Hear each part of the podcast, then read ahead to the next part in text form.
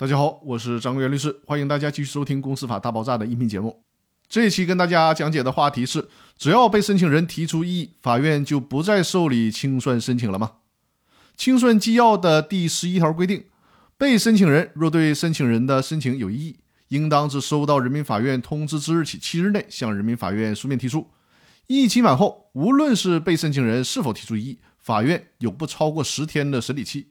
也就是说呢？法院需要在异议期满后十天内作出受理或者不予受理强制清算申请的裁定。那如果被申请人提出了异议之后，法院应该怎么处理呢？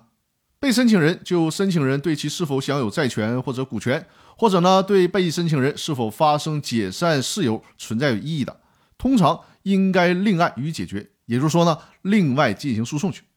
在审查强制清算申请的这个阶段，人民法院对于异议的处理措施。就是对申请人提出的强制清算申请不予受理，但是呢，也不是绝对的，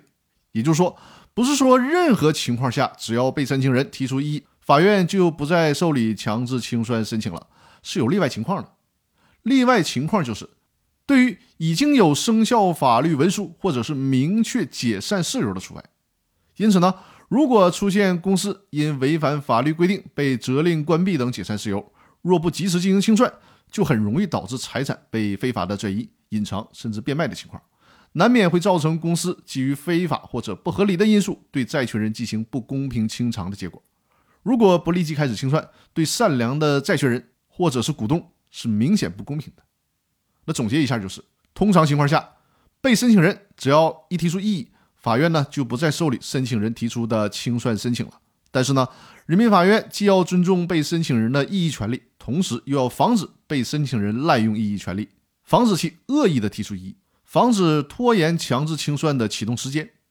如果是一刀切的，毫无例外的适用这个规定，那么被申请人就容易恶意的捣乱了。所以说呢，清算纪要设置了例外的情况，也就是说已经有明确生效法律文书或者是解散事由的除外。那以上就是本期和大家分享的音频内容。本周日呢，我将为大家进行直播，大家可以关注“公司法大爆炸”的微信公众号，收取直播的推送。